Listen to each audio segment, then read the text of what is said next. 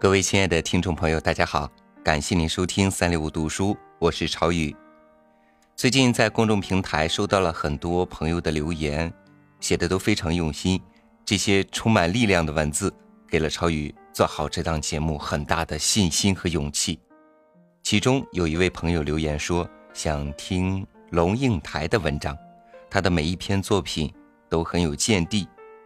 那为了实现他这个愿望呢，今天。咱们三六五读书就在节目当中选一篇他的文章送给这位朋友，同时也送给所有在电台另一端安静收听的你。题目叫《目送》，一起来欣赏。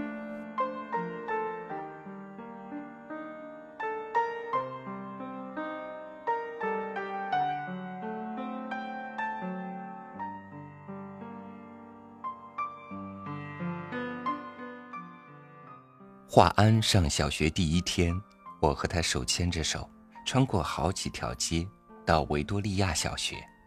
九月初，家家户户院子里的苹果和梨树都缀满了拳头大小的果子，枝桠因为负重而沉沉下垂，跃出了树篱，勾到过路行人的头发。很多很多的孩子，在操场上等候上课的第一声铃响。小小的手圈在爸爸的、妈妈的手心里，怯怯的眼神打量着周遭。他们是幼儿园的毕业生，但是他们还不知道一个定律：一件事情的毕业，永远是另一件事情的开启。铃声一响，顿时人影错杂，奔向不同方向。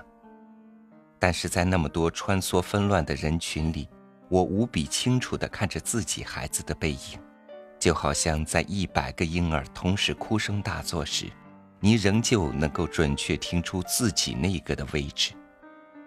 华安背着一个五颜六色的书包往前走，但是他不断地回头，好像穿越一条无边无际的时空长河。他的视线和我凝望的眼光，隔空交汇。我看着他瘦小的背影消失在门里。十六岁，他到美国做交换生一年，我送他到机场。告别时照例拥抱，我的头只能贴到他的胸口，好像抱住了长颈鹿的脚。他很明显的在勉强忍受母亲的深情。他在长长的行列里等候护照检验。我就站在外面，用眼睛跟着他的背影，一寸一寸地往前挪。终于轮到他，在海关窗口停留片刻，然后拿回护照，闪入一扇门，疏忽不见。我一直在等候，等候他消失前的回头一瞥，但是他没有，一次都没有。现在他二十一岁，上了大学，正好是我教课的大学。但即使是同路，他也不愿搭我的车；即使同车，他戴上耳机，只有一个人能听的音乐，是一扇紧闭的门。有时他在对街等候公交车，我从高楼的窗口往下看，一个高高瘦瘦的青年。眼睛望向灰色的海，我只能想象，他的内在世界和我的一样波涛深邃，但是，我进不去。一会儿公交车来了，挡住了他的身影，车子开走，一条空荡荡的街，只立着一只油桶。我慢慢的、慢慢的了解到。所谓父女母子一场，只不过意味着你和他的缘分就是今生今世不断的在目送他的背影渐行渐远。你站立在小路的这一端，看着他逐渐消失在小路转弯的地方，而且他用背影默默告诉你，不必追。我慢慢的、慢慢的意识到，我的落寞。仿佛和另一个背影有关。博士学位读完之后，我回台湾教书。到大学报到第一天，父亲用他那辆送饲料的廉价小货车长途送我。到了，我才发觉，他没开到大学正门口，而是停在侧门的窄巷边。卸下行李之后，他爬回车内，准备回去。明明启动了引擎，却又摇下车窗，头伸出来说：“女儿，爸爸觉得很对不起你。”这种车子，实在不是送大学教授的车子。我看着他的小货车小心的倒车，然后噗噗驶出巷口，留下一团黑烟。直到车子转弯看不见了，我还站在那里，一口皮箱旁。每个礼拜到医院去看他，是十几年后的时光了。推着他的轮椅散步，他的头低垂到胸口。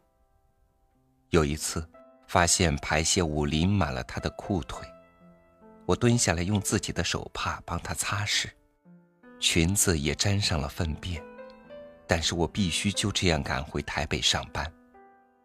护士接过他的轮椅，我拎起皮包，看着轮椅的背影，在自动玻璃门前稍停。然后，目入门后，我总是在暮色沉沉中奔向机场。火葬场的炉门前，棺木是一只巨大而沉重的抽屉，缓缓往前滑行。没有想到可以站得那么近，距离炉门也不过五米。雨丝被风吹斜。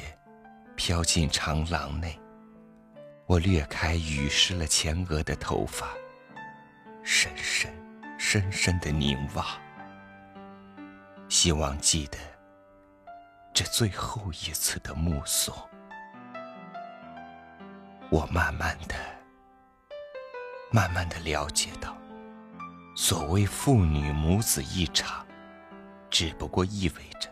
你和他的缘分，就是今生今世，不断的在目送他的背影渐行渐远。你站立在小路的这一端，看着他逐渐消失在小路转弯的地方，而且，他用背影默默告诉你：不必追。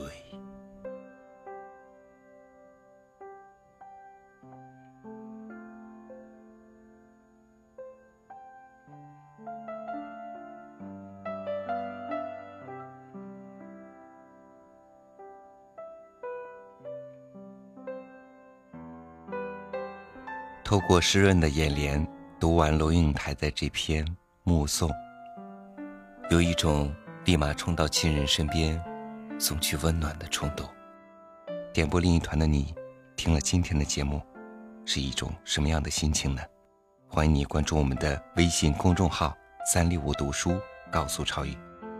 好了，以上就是今天的节目，咱们明天继续相约。